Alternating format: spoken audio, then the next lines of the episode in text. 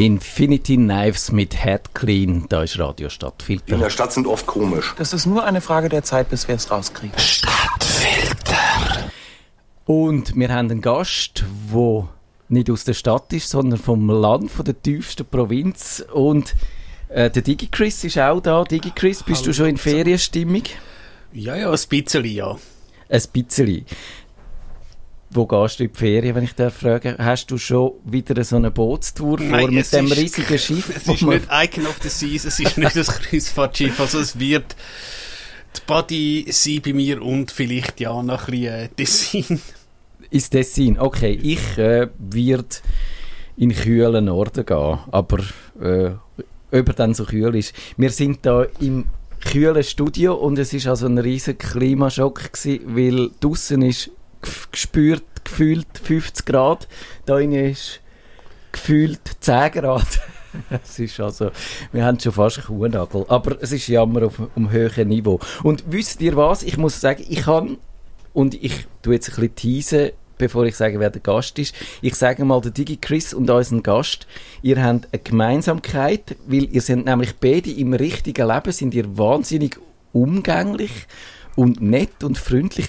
Und wenn man euch auf Twitter sieht, dann könnt ihr beide so vom Leder ziehen, dass man würde denken, aber hoppla. Was äh, habt ihr noch, äh, woher kommt das? Könnt ihr vielleicht euch gegenseitig ein bisschen analysieren? Gute Frage. Also, ich lese tatsächlich auf Twitter, äh, ich glaube, speziell seit Corona habe ich vielleicht auch ein bisschen mehr äh, angefangen auszuteilen und ja, habe natürlich unzählige Blogs äh, kassiert, wahrscheinlich du auch. Heute nicht. hast du geschrieben, jemand soll in der Hölle schmoren. Ich weiss nicht mehr wer, aber ähm, die, der Rimoldi, ich glaube, das ist auch so ein Freund von euch beiden. Ja, komm, verraten wir, wer Sollen wir verraten? Ist. Ja, komm, machen wir es. Willst du sagen? Ja, der Reder 66, oder? Genau, Reder der Reder. El Arbi. Und auch, ich glaube, ich bin, ja, seit ich auf Twitter bin, ja, du bist einer der Ersten gewesen, wo ich gefolgt bin. Es ist noch lustig. Hallo zusammen und schön, dass ich da bin. Schön, äh, dass du da bist. Ähm, das, es, es, gibt zwei Sachen, die ich höre, wenn mich die Leute im echten Leben äh, sehen. ist erstens, du bist gar nicht so groß, wie ich dachte. ja. Und zweitens, du bist gar nicht so ein Anloch, wie man immer erwartet. Und äh, also bei mir hat das ganz klar mit der Persona zu tun. Also ich bin jemand, der wo, wo sehr gerne auch streitet. Mhm. Aber ich habe für Twitter oder ich habe eine Social Media Persona, wo ich einen Teil von meiner Persönlichkeit zeige und einen anderen Teil nicht. Und während Corona äh, ist das bei mir auch zum Teil dann ausgeartet. Also ich habe wirklich gemerkt, ich habe, ich habe einen Groll. Ich habe mich dann langsam zurückgezogen, weil es hat nicht mehr Spass gemacht und bin dann doch ein paar Monate nicht mehr ganz so aktiv gewesen und Jetzt sind wir Zeitlich wieder da. Und meine Frau hat gemeint, äh, ich soll möglichst Gerichtsfälle vermeiden. Ja, da sind auch Sachen passiert, auf die gehen wir jetzt nicht ein. Du bist nicht wegen dem da und äh, das ist auch gut so, glaube ich. Wir wollen ja, das muss ich noch sagen, oder ich sage dann, wenn die Sendung richtig anfängt, das ist ja immer noch unsere Pre-Show, wo wir uns ein bisschen warm oder kalt laufen, je nachdem, was, was gerade angesagt ist. Äh, eben, es geht eigentlich äh, dann um eine ganz andere Seite von dir in der Hauptsendung. Und wir wollen nicht politisch werden, weil es ist unsere letzte Sendung von der Sommerpause, die hat sich einbürgert, dass wir da freundlich sind miteinander und konstruktiv, aber jetzt würde mich trotzdem noch interessieren, die Persona, die Social Media Persona, hat sich die einfach so ergeben oder hast du die auch, pflegst du die auch ganz bewusst und sagst, da müsste sie wieder nachschärfen und das wäre ein guter Aspekt, wo die Figur könnte haben. Ja, also es ist ja nicht äh, in dem Sinne Kunstfigur, sondern es ist einfach nur ein Teil von meiner Persönlichkeit. Und ich diskutiere gern, ich streite gern.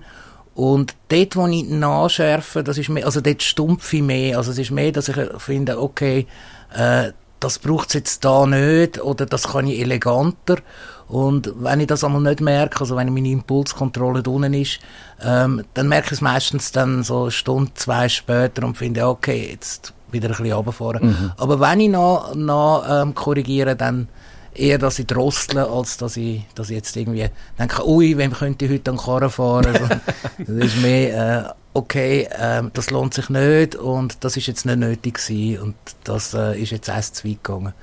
Digi Chris, wie machst du es denn du? Du bist authentisch, dunkt mich, auch in deiner Wut. ja, kann man so sagen. Gut, also man schaut manchmal auch vielleicht, dass man eben Klagen vermeiden, dass man vielleicht doch mal einen Tweet dann löscht und so und ja, du hast ja äh, Leute, die halt vielleicht äh, politisch absolut nicht deiner Meinung sind, Stichwort Massnahmengegner, die aber wirklich im privaten Leben super nett sind, die dir auch mal helfen und so. Also, ja, also wie, wie, gesagt, ich habe schon einen Tweet, äh, Tweet gelöscht. Ja, Erzählen, sagen, welchen, oh, was ist in deinem letzten Tweet, den du gelöscht hast, ist gestanden? Ich weiß es nicht mehr, aber eben, ich, ich habe vielleicht auch ein bisschen, und es ist auch nicht böse gemeint, eben wegen dem blauen Höckli, äh, habe ich halt mal so ein bisschen gesagt, ja, Elon seine... Äh, ja, Arschkrücher, ich glaube, das Wort habe ich auch schon mal geschrieben. Also ist jetzt nicht ja, böse gemeint, aber eben... Nur ein bisschen, ein bisschen böse Ja, ja, aber eben, äh, du musst ja manchmal auch ein etwas äh, schreiben und so und wie gesagt, das kannst du sicher auch reden, du hast teilweise auf Tweet, wo meinst, die sind harmlos, äh, kommst unzählige Likes, Retweets über und dann, wenn du tatsächlich mal meinst, jetzt haust du irgendwie, ja, was? Passiert gar nichts. Ja. Passiert nichts. Ja. Und, ja.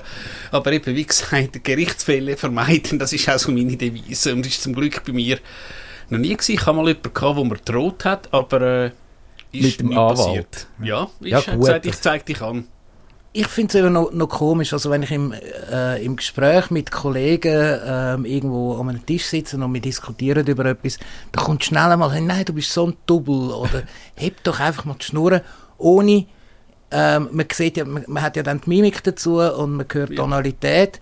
Wenn man das auf Twitter ja. macht, dann kann das ganz anders wirken. Ja. Ich glaube, das ist ein grundsätzliches Problem. Und jetzt tun wir dann in fünf Sekunden um etwa 40 Jahre springen, würde ich mal sagen.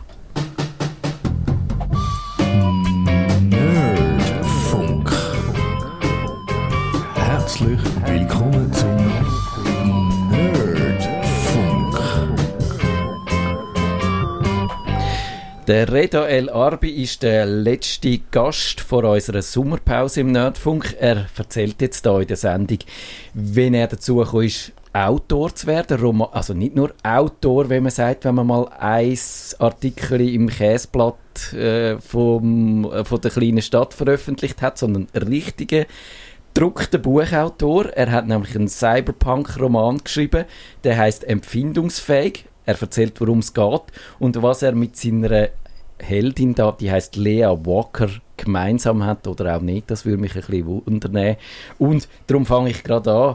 Reda, wie bist du dazu gekommen? Viele aus unserer Zunft sagen, ja, ich habe einen halbfertigen Roman in der Schublade und der bleibt dann dort und ihr ist vielleicht auch nur äh, ein kurzes Exposé, aber du hast jetzt den geschrieben und fertig gemacht und redigiert und verleiht und druckt und man kann ihn jetzt dann gleich Ende August kaufen. Ja, also grundsätzlich kann schon immer, immer, immer Geschichten erzählen und schreiben. Aber wie in unserer Zunft habe ich 40 Jahre lang verschiedene angefangene Manuskripte und Ideen in der Schublade gehabt und bin einfach durchs, äh, durch die Erwerbstätigkeit und andere Lebensumwege nie dazu gekommen, so etwas fertig zu machen. Und dann ist die Pandemie gekommen und jeder vernünftige Mensch hat dann gefunden, okay, während der Pandemie kann ich gut einen Roman schreiben. und ich bin nicht auf die Idee gekommen, ich bin erst, wo dann alles so langsam wieder äh, angelaufen ist und wieder angefangen zu leben, und ich gemerkt, okay, ich mag, äh, ich will eigentlich meinen mein Job als, äh, als Campaigner runterfahren. Ich will nicht mehr grosse nationale Kampagnen machen, sondern ich will etwas Neues in meinem Leben.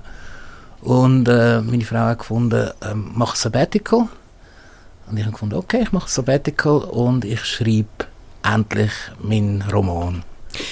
Das heißt aber, dass der recht schnell entstanden ist. Das sind 400, jetzt habe ich nachgeschaut, 23 Seiten oder so. Und die hast du in einem Jahr geschrieben oder so? Nein, ich habe sie etwa drei Monate geschrieben. Okay. Ich habe, also die Hauptstory ist, ähm, ist wirklich, ich bin angesessen und habe äh, die Hauptstory durchgeschrieben und habe es dann etwa zehnmal überarbeitet, Sidelines innen da, neue Figuren eingeführt. Aber insgesamt denke ich, ich nicht länger als fünf Monate gehabt. Ähm, was auch, also ähm, vielleicht so als Erklärung, ich äh, habe erst gerade frisch ADHS äh, diagnostiziert bekommen im Alter und äh, was mich dann schon auch gewundert hat, weil ich habe mich früher nie so irgendwie acht oder zehn Stunden am Stück können auf etwas konzentrieren und bei dem Buchschreiben ist es jetzt wirklich einfach im, in einem Rutsch gegangen. Also wenn wir an deiner Persona als Autor arbeiten, kann man sagen, der hat eigentlich schon geschlummert in dir rein und hat dann rausbrechen, der Autor. Ja, also wirklich, ich habe meine erste Geschichte geschrieben mit, mit Elfi, so das Aufgabenbüchlein von Hand und äh, haben es dann umgegeben in der Schulklasse und die haben das total toll gefunden. Die Lehrer damals nicht so, weil die sind zum Teil die Hauptfiguren in dieser Story. Äh, und das Geschichten erzählen ist immer etwas gewesen. Also im Journalismus, das ist, ist das Recherchieren habe ich immer das absolut mühsamste gefunden.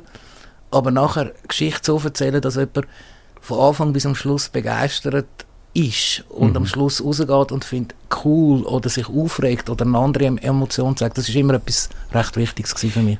Und das Genre, wo du angekommen bist, du, ich meine, auch ein Hardboiled Krimi könnte man sich vorstellen oder irgendeinen sch- historischen Schlüsselroman oder irgendeine Persiflage auf den Andreas Glarner, ohne dass wir jetzt politisch werden, wie versprochen.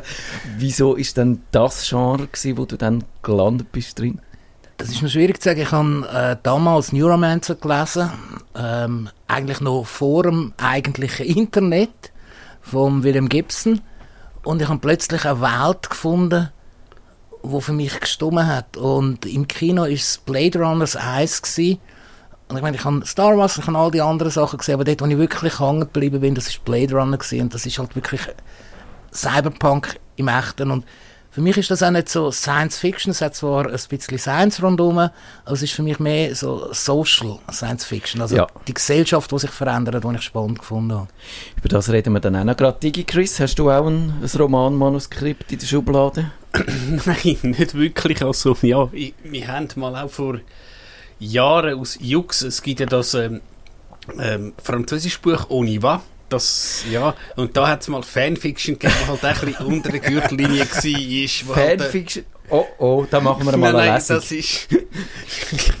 Sonst gibt es vielleicht auch Klagen. Also, dass halt der François und der René, äh, ja, in Paris ein bisschen andere Sachen Eine machen. Affäre als- sie, willst du Nicht nur eine, ja. Ach so, verstehe. So ein bisschen so Miteinander Sachen. oder mit Fremden? Mit allen zusammen. Also, Also, aber mir, ich glaube, ist jetzt vielleicht nicht unbedingt für das, aber ja, ich glaube, äh, wie der Rede, also, dass du teilweise Ideen hast, was zu schreiben und ich also früher noch in der Schule, wenn du, du, du hast einen Aufsatz gehabt, irgendwie schreiben über, weiß ich was, gut, damals ha- hast du noch nicht Klimawandel gesagt, aber äh, Ja. wahrscheinlich ist auch schon die, die Arktis schmilzt oder eben schreibe eine Fantasiegeschichte und Das macht heute aber der ChatGPT. ja, eben, Äh, und aber, wie soll ich sagen, hast du dann, um jetzt kurz, ganz kurz mal noch schnell, es ist heute eine Literatursendung, aber ganz kurz wird die nerdig werden, hast du irgendein technisches Werkzeug eingesetzt, um deine Story planen, um deine Handlungsstränge zu koordinieren? Da gibt es ja tolle äh, Werkzeuge, die man kann brauchen kann. Oder hast du das altmodisch vielleicht auf einem äh, auf, aufzeichnet oder einfach alles im Kopf gehabt? Also es gibt, äh, also ich habe mit Werkzeug geschafft. Ich habe zuerst gedacht, ich brauche kein, aber ich habe dann mir ein Drama Queen Programm äh, gekauft. Es hat mich einfach schon wegen dem Namen, es ist irgendwie... Genau. Ich habe nämlich gesagt, du hast es mal vorgestellt oder erwähnt auf Twitter und dann habe ich es ausprobiert und Lust bekommen, äh, auch etwas zu schreiben, aber bis jetzt äh, ist noch nichts daraus geworden. Drama Queen ist einfach extrem cool, um die Figuren im Überblick zu behalten. Man kann Figuren anlegen, man kann Figuren umbenennen im ganzen Buch. Äh, es zeigt einem auch immer an, welche Figuren in welchem Kapitel vorkommen und die Handlungsstränge, also mit Farben. Das ist alles recht cool, ist aber für mich ähm, zu fest äh, listenmäßig gewesen. Und ich habe mir dann äh, Lucid Spark dazu geholt. Das ist eigentlich ein Whiteboard mit, äh, mit äh, Post-its, äh, äh, virtuelles. Und ich habe dann einfach eine Linie gezogen, Zeitlinie, und dann überall meine Ideen mit Post-its Mhm. drauf gemacht. Und dann haben sie die Farben gewechselt, je nachdem welchem Status. Erste Überarbeitung, zweite Überarbeitung, dritte Überarbeitung. Und weil dann, also, wenn es fertig war, ist es grün gewesen. Und wo dann irgendwann alle Post-its grün gewesen sind, habe ich es dann, ähm, äh, Verleger geschickt. Ja, sehr gut. Verleger, Verlag ist ein gutes Stichwort. Der heißt lectorbooks.com. Ungezähmte Literatur seit 2017, habe ich gelesen. Ein ganz kleiner Verlag, 26 Titel und man siehe und staune. Also der Dominik Dussek, das ist ein guter Freund von dem Sender und dieser Sendung. Der hat auch ein Buch dort, das heißt Er tritt über die Ufer. Ist das Zufall, dass du bei dem Verlag gelandet bist oder hättest du auch können zu Ulstein oder zu was weiß ich wem? Nein, also ich kann, bevor ich überhaupt, ich kann ja eigentlich das Buch schreiben, damit ich ein Buch geschrieben habe. Ja. Und ich habe nicht daran geglaubt, dass das dann irgendwann einen Verlag findet oder gross rauskommt, vielleicht im eigenen Verlag. Ich habe einfach wollen, mein, mein Science Fiction schreiben, damit mein, Jug mein Jugendtraum äh, in Erfüllung geht. Und habe das dann twittert, weil ich, so, ich habe wirklich extrem Freude gehabt, wo, wo, das angefangen hat, so ein bisschen zusammenzukommen und die ersten Kapitel Sinn ergeben haben. Und dann hat sich eine Agentin gemeldet, äh, aus Zürich, wo für eine Agentur in Berlin schafft und hat gesagt, ey, komm, komm zu uns. Und dann habe ich, äh, äh, nicht in Berlin, in Hamburg, habe ich eine Hamburger äh, Agentur gehabt, äh, grosse Deutsche, Ja. und die haben äh, dann angefangen zu suchen für mich einen Verlag und haben dann in Zürich wieder einen kleinen Verlag gefunden ist aber lustig. wo halt auch damit zu tun hat, äh, als Schweizer Autor musst du zuerst in der Schweiz publizieren, damit äh, im deutschsprachigen Raum überhaupt wirklich ernst genommen wirst. Okay, Also interessant. Das ist so, ähm, jö Schweizer, hat aber auch ein mit der Literatur zu tun, wo aus der Schweiz kommt. Ich habe ähnliche Klagen schon von Österreichern gehört, aber ja, vielleicht ist da einfach der deutsche Markt nochmal eine Bastion. Wir sehen dann, wie weit die Lea Wacker, und jetzt müssen wir, glaube ich, äh, zu dieser Geschichte kommen, endlich einmal, und zu ihrer äh, Hauptfigur, das ist die Lea Wacker, die ist einarmige Ermittlerin, da habe ich schon gedacht, kommt mir da der Cormoran Strike in Sinn, weil der hat nur ein Bein, aber es ist wahrscheinlich Zufall, weil die Lea Wacker kann reden mit ihrer Armprothese. Ja, also meine Hauptfigur ist äh, also vom, vom, vom Design her, also wie sie aussieht und wie sie handelt, ähm, von extrem vielen Seiten beeinflusst. Also es hat eine Figur zum Beispiel mit einem Altered Carbon in der Serie, Ja, äh, eine Ermittlerin, eine Polizistin, die den Arm verliert und nachher eine Prothese hat. Und es gibt noch andere ähm, Ermittler und, und ähm, Leute, mit, mit, wo quasi mit Prothesen arbeiten. Aber das ist mir erst, also das muss unterbewusst Ja. eingeflossen sein, weil das Eigentliche, was ich wählen ist halt wirklich die Beziehung zwischen der ähm, künstlichen Intelligenz, wo der eine Arm ähm, quasi betreibt und der, der Protagonistin und dass die halt nicht immer einer Meinung sind. Äh, das habe ich eigentlich noch als witzigen Sidekick äh, empfunden und die ähm, Kali, also die ähm, künstliche Intelligenz, die den Arm steuert, die ist eigentlich mit der Zeit meine wichtigste Figur geworden.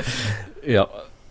Vom Namen her hat es mich gedacht, man hört ein bisschen mit der Leia und ähm, Luke Skywalker, man hört auch ein bisschen Star Wars raus, beim Namen wenigstens. Das haben mir Leute nachher auch gesagt. Ähm, ich habe den Namen eigentlich so gewählt, dass er sowohl im Deutschen wie auch in einer englischen Übersetzung du hast schon einigermaßen gut an funktionieren würde. internationalen Markt denkt. Sehr gut. Natürlich. Gut. Also, und die, es, wir müssen vielleicht etwas von der Geschichte erzählen. Also, Europa wird jetzt nicht mehr regiert von Menschen, sondern von einer KI. Eurogov heisst die, glaube ich, falls ich mich richtig erinnere. Und die wird jetzt halt, wie das so passiert, von Hackern angegriffen. Und man weiß nicht genau, ob das Eurogov noch richtig zuverlässig regiert oder nicht.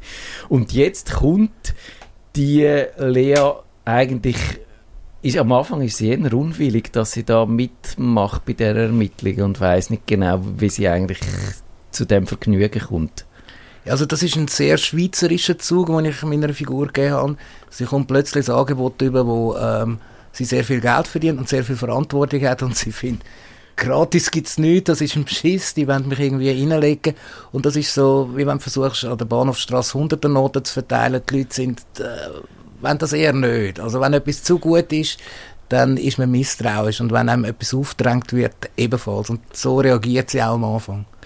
Genau. Und der Schauplatz, der, der finde ich, also es gibt ganz viele Schauplätze, auch im Weltall raus, mit, äh, dort merkt man vielleicht schon auch deine politischen Abneigungen, sage ich mal jetzt ein bisschen durch, aber auf das kommen wir dann vielleicht noch. Aber Zürich kommt, kommt auch drin vor und ich möchte da mal einen kleinen Ausschnitt vorlesen von einer Szene, die mir einfach noch gut gefallen hat. Zürich im Jahr 20 äh, 82. Sie bog um die Ecke und stieß beinahe mit Farid, dem alten Sammler, zusammen. Der geschäftige Gauner war wie immer in Berge von löchrigen, nicht besonders hygienisch riechenden Jacken und Decken gehüllt, was seiner Aussage nach der Hitze abhalten soll. Eine Weisheit seiner Vorfahren aus der Wüste, wie er allen versicherte. Lea bezweifelte insgeheim, dass sich Farid jemals südlicher als beim S-Bahnhof am unteren Seebecken herumgetrieben hatte. Sie hatte sich Seit sie sich erinnern konnte, lebte der Scheik in Shantytown direkt unter dem ehemaligen Parkhaus. Die einst kleine Ansammlung von Zelten, Hütten und einigen Tramwaggons entstand in den, in den 30er Jahren, also 2030 demnächst mal, als erstes Lamm der Stadt gespiesen von den Strömen der, der, Klimaflüchtlinge aus dem Süden. In den späten 40ern kamen dann unweigerlich die Flüchtlinge aus dem Norden hinzu. Inzwischen breitete sich die Shanty aus wie eine kleine Stadt innerhalb der Stadt und füllte die beiden ausgetrockneten Flussbette der Sil und der Limat. Ich finde, das gibt schon ein sehr gutes Gespür für die Geschichte, in was für einem Umfeld die spielt. Ja, ja. Also ist natürlich für mich, ich äh, bin auch, wenn ich immer noch, äh, wenn ich in der Provinz lebe und dazwischen, äh, im Herzen bin ich Stadtzürcher. Also wenn ich von irgendeiner Reise zurückkomme, wo ich jetzt nicht mehr so viel gehe, und ich komme zu Zürich an mit dem Zug, dann bin ich daheim. Obwohl ich dann nochmal 50 Minuten muss, muss auf den Zug, aber Zürich habe ist daheim. Und ähm, Perspektiven ist effektiv von, von meinem äh, Roman, ist so, wie man sich Science Fiction äh, oder Cyberpunk vielleicht in den 90ern vorgestellt hat. Und, und dort ist auch die äh, Stadt Zürich, die sich dort angefangen hat zu verändern. Und äh, dass eben die Klimakatastrophe drin nehmen, die ausgetrocknete Flussbett und dann aber sie mir wirklich können vorstellen, wo die wo die Flüchtlinge dann leben, unter einem äh, Hauptbahnhof, also unter einem, Park, äh, unter einem äh, Parkdeck dort und dann über die ganze Stadt verteilt äh, in der Flussbett. Das ist für mich vorstellbar gewesen. Mhm. Man könnte sich da auch sehr gute Netflix-Serien vorstellen, oder, Digi Chris, für sie schauen? Ja, ich denke, wenn jetzt das äh, läuft, dann wird vielleicht der Mr. Hastings, nein, ist jetzt ja nicht mehr, Dings, nicht einmal anklopfen, aber äh, wahrscheinlich das Szenario, das du da ansprichst, ist ja eben, und übrigens, äh, ich habe vor vielen Jahren hat SRF einmal so ein, äh, wie nennt man das? Ein, Dystopie, meinst du? Dokusop, also es ist darum ah, okay, gegangen, eben, da hat sich noch den Mittel gegeben, Green und eben Zarne, wo halt eben dort der Sachselbach ist. Ich, ich meine, ja, ich kenne die Story, weil äh, mein Arbeitgeber hat dort ein Werk, das tatsächlich mal satt fast weggeschwemmt worden ist. Also, aber vor 30 Jahren, wenn du denkst, ja, was da, Klima und was und äh, was, Permafrost, spinnt denn die? Das ist doch nur Propaganda und ja, wenn du halt eben schaust, äh, was jetzt, in Brienz, in Graubünden passiert, so, so Sachen, ja, das hättest du wahrscheinlich vor ein paar Jahren nicht können erfinden Ja, es ist, wenn es eine Dystopie ist, dann sieht man Anzeichen davon. Würdest du trotzdem wollen in dem Zürich leben? Oder, oder äh, bist du froh, wenn du das wahrscheinlich nicht mehr erlebst, wir alle hier im Studio? Ah, ich empfinde es eigentlich nicht wirklich als Dystopie. Also das heißt, ich ähm, habe meine Story dann angesetzt, wenn es langsam wieder könnte bergauf gehen. Also es ist ja, ähm, wir haben die KI-Regierungen über dem, dem grossen Teil vom Planet, wo effektiv Klimasteuerung machen, wo wieder aufbauen, wo ähm, Umwelt quasi flicken, äh, die Erde terraformen ähm, und, und es gibt so einen Hoffnungsschimmer äh, am Ende. Aber für, für mich ist auch noch wichtig, dass für die Leute, die dann dort leben, die haben nicht den Vergleich äh, und irgendwie finden, oh, äh, früher ist es besser gewesen oder in der Zukunft ist es besser. Die haben effektiv einfach genug zu tun mit ihrem alltäglichen Schissel. Ja. Ganz kurz und ohne allzu viel Spoiler, wie geht es dann weiter mit der Lea und ihrem äh, Kampf gegen die Hacker und zur Rettung von EuroGov? Ähm, sie, eben, sie muss ein bisschen umreisen. Ähm, obwohl sie das, sie hasst es, aus ihrem Quartier raus, rauszugehen und sie kommt dann, wie du vorher gesagt hast, unter anderem in den Weltraum und das ist äh, einer von der, äh, von der Plätze, die ich am liebsten entworfen habe.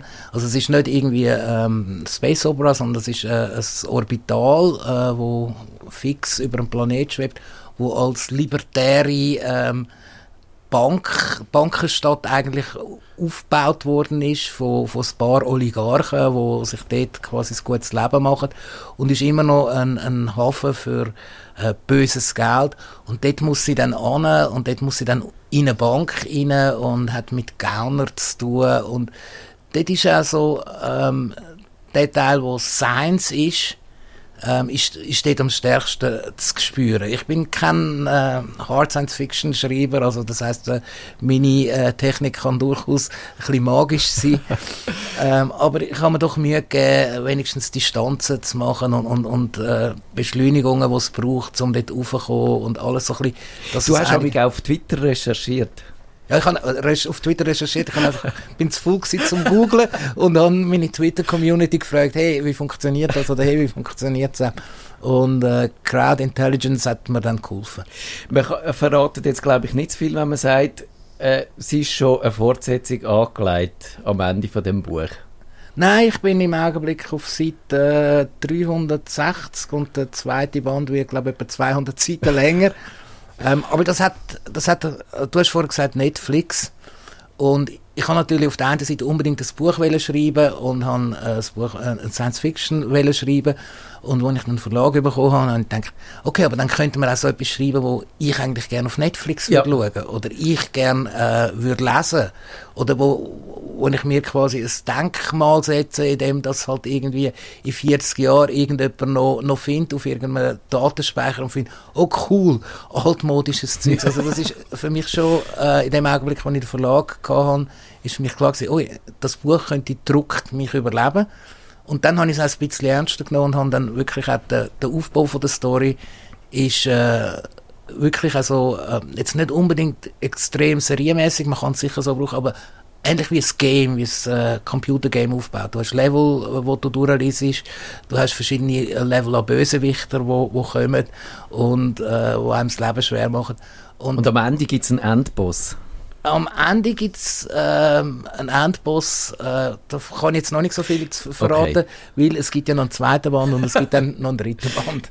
Ist es als Trilogie gedacht oder potenziell unendlich? Nein, es ist als Trilogie gedacht, okay. das sind drei Generationen. Ja.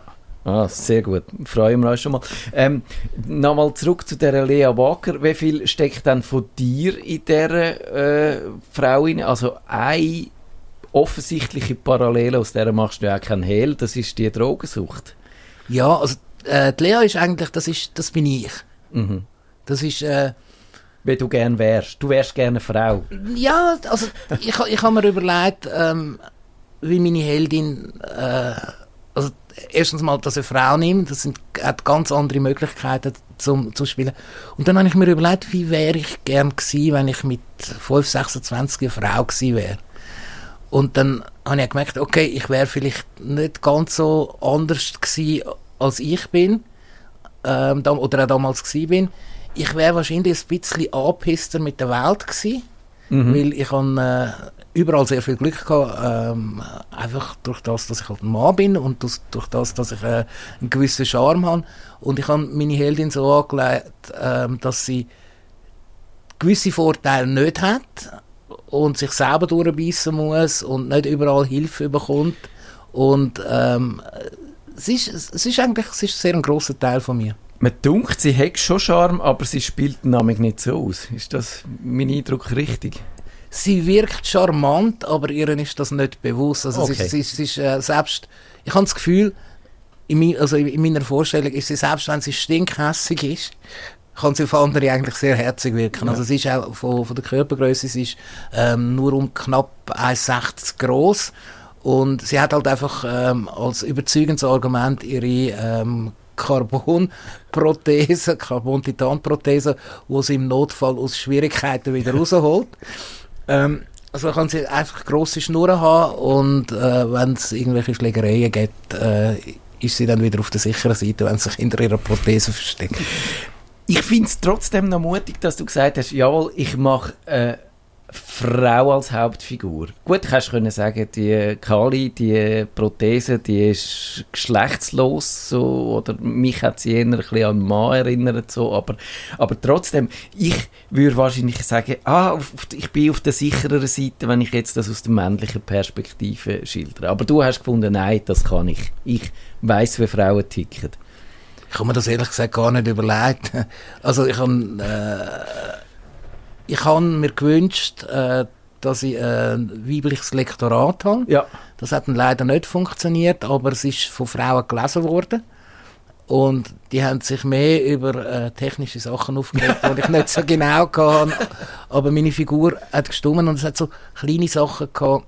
Also normalerweise, wenn man Schweizer Krimis oder Schweizer Sachen anschaut, und es hat unterzwischen viele Frauen, die Protagonistinnen sind, aber es ist alles so ein bisschen leicht introvertiert, sehr hoch reflektiert, äh, es hat immer Einsicht und emotionalen Prozess und das wollte ich eben nicht machen. Also ich habe nicht äh, die wahnsinnig empathisch äh, kümmernde, sozial engagierte Heldin machen, sondern ich wollte eine machen, die einfach zuerst mal schießt, bevor sie fragt. Genau, es, es hat schon eben, du hast es angetönt, auch äh, die, die sozialkritischen Aspekte drin, die gesellschaftlichen Fragen, wo bei guter Science Fiction, finde ich, spielen die immer eine Rolle. Man muss überlegen, wie, wie auch die Technik dann sich aufs Zusammenleben auswirkt. Aber es ist schon auch einfach der Action, wo dir noch, noch gefallen hat. Was ist dann wichtiger gewesen? Kann man das überhaupt sagen?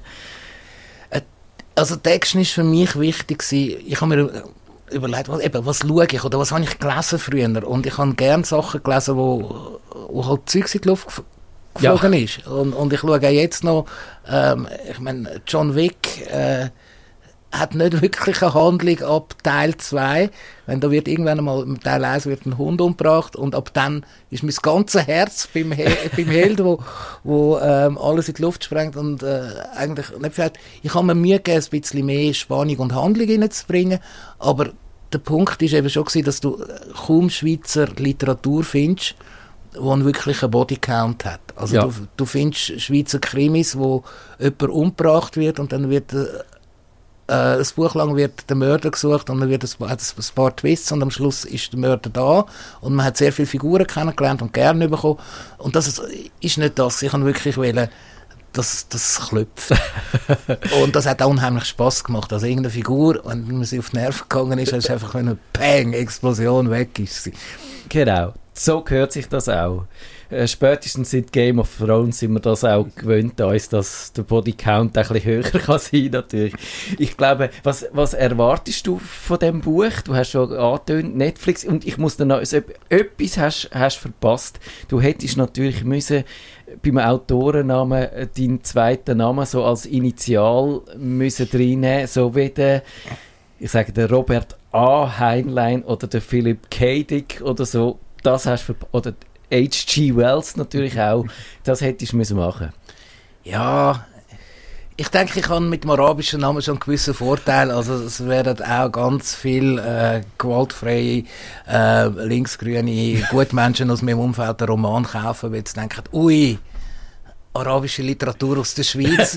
und dann werden sie nach 30 Seiten aufhören lesen. Sehr gut. Aber das Buch haben sie trotzdem schon gekauft. Ja, das Wichtigste ist schon. Okay, also ich habe es sehr spannend gefunden und wir sind fast schon fertig, aber ich würde sagen, noch eine kleine äh, Runde am Schluss für die, die sich etwas überlegt haben. Äh, Tipps für den Lesesommer natürlich, äh, Reda, dein Buch, wie heisst es nochmal? Das ist äh, empfindungsfähig und äh, kommt am 28. ähm, August raus. Aber nicht als Hörbuch, oder? Noch nicht als Hörbuch. Äh, man kann es bei Lectorbooks jetzt als Print bestellen, lectorbooks.com. Und ähm, es ist bald auf E-Books im Orel Füssli und auf Kindle erhältlich. Sonst noch irgendein Lesetipp für den Lesesommer von unseren äh, Hörerinnen und Hörern, die dann müssen auf uns verzichten etwa einen Monat lang? Ähm, ganz klar natürlich äh, Neuromancer als mein Einstiegsbuch in Cyberpunk. Ähm, was ich auch gern lese, was jetzt wahrscheinlich ein bisschen schräg überkommt oder gern gelesen habe, wo mich äh, wirklich in andere Welten geholt hat, das ist äh, Karl May gewesen, Ja. alle Karl May Bücher. Habe ich auch mal gelesen. Und äh, das hat mich als, als äh, kleiner Bub eigentlich noch in andere Welten entführt. Ich weiß, es ist grauhaft, weil äh, es hat mein Bild von Nordamerika und den Ureinwohnern dort mehr prägt als sämtliche BBC-Dokumentationen, die ich später gesehen habe. Aber es ist halt einfach, als, wenn man es als reine Fantasy nimmt, ist es grossartige, grossartiges Storytelling. Digi Chris, ein kurzer Tipp. Ich bin eigentlich wirklich nicht so der Literat, aber äh, da ich ja weiss, dass ich vom Reden dann eine handsignierte äh, Ausgabe bekomme. Tust du sein Buch empfehlen? Also ich nehme es an, also ich bin jetzt begeistert und ja, also eben, und wenn wir uns mal sehen, dann verlange ich also ein Autogramm, gell? Das machen wir so. Ich habe auch noch etwas, ich stecke im Moment, und das ist zeitlich etwa gleich weit, wie deine Geschichte in der Zukunft spielt, in der Vergangenheit. Das sind die Gereoner Rat-Romane. Das ist, glaube ich, Babylon Berlin, aber in Buchform vom Volker Kutscher. Das ist eben das Polizeipräsidium am Berliner Alexanderplatz. Im März 1929 ist es losgegangen. Und auch ein bisschen ein, ein schroffer, nicht so gut zugänglicher Held, wo sich auch so ein bisschen mit der äh, Mafia oder äh, den, dem Gangstertum dort in Berlin ein bisschen zu sehr anbandelt, immer ein bisschen seinen eigenen Weg geht und einfach auch lebt von dieser Atmosphäre in dem Berlin, wo schon Kommunisten auf Nazis losgehen und man spürt immer irgendwie, wo wird das anführen und wir wissen, wo es anführt, aber äh, die alle in diesen Büchern wissen es noch nicht und das macht auch etwas von dieser äh, Spannung von diesen Büchern aus. Reda, ganz herzlichen Dank, dass du da gewesen bist. Ja, und gerne. du Danke, dass darfst-. Sehr gern. Und wenn es dann verfilmt wird, deine die Komm das Geschichte, nächste Mal. kommst du das nächste Mal. Tipptopp. Vielen Dank. Und schöne Ferien.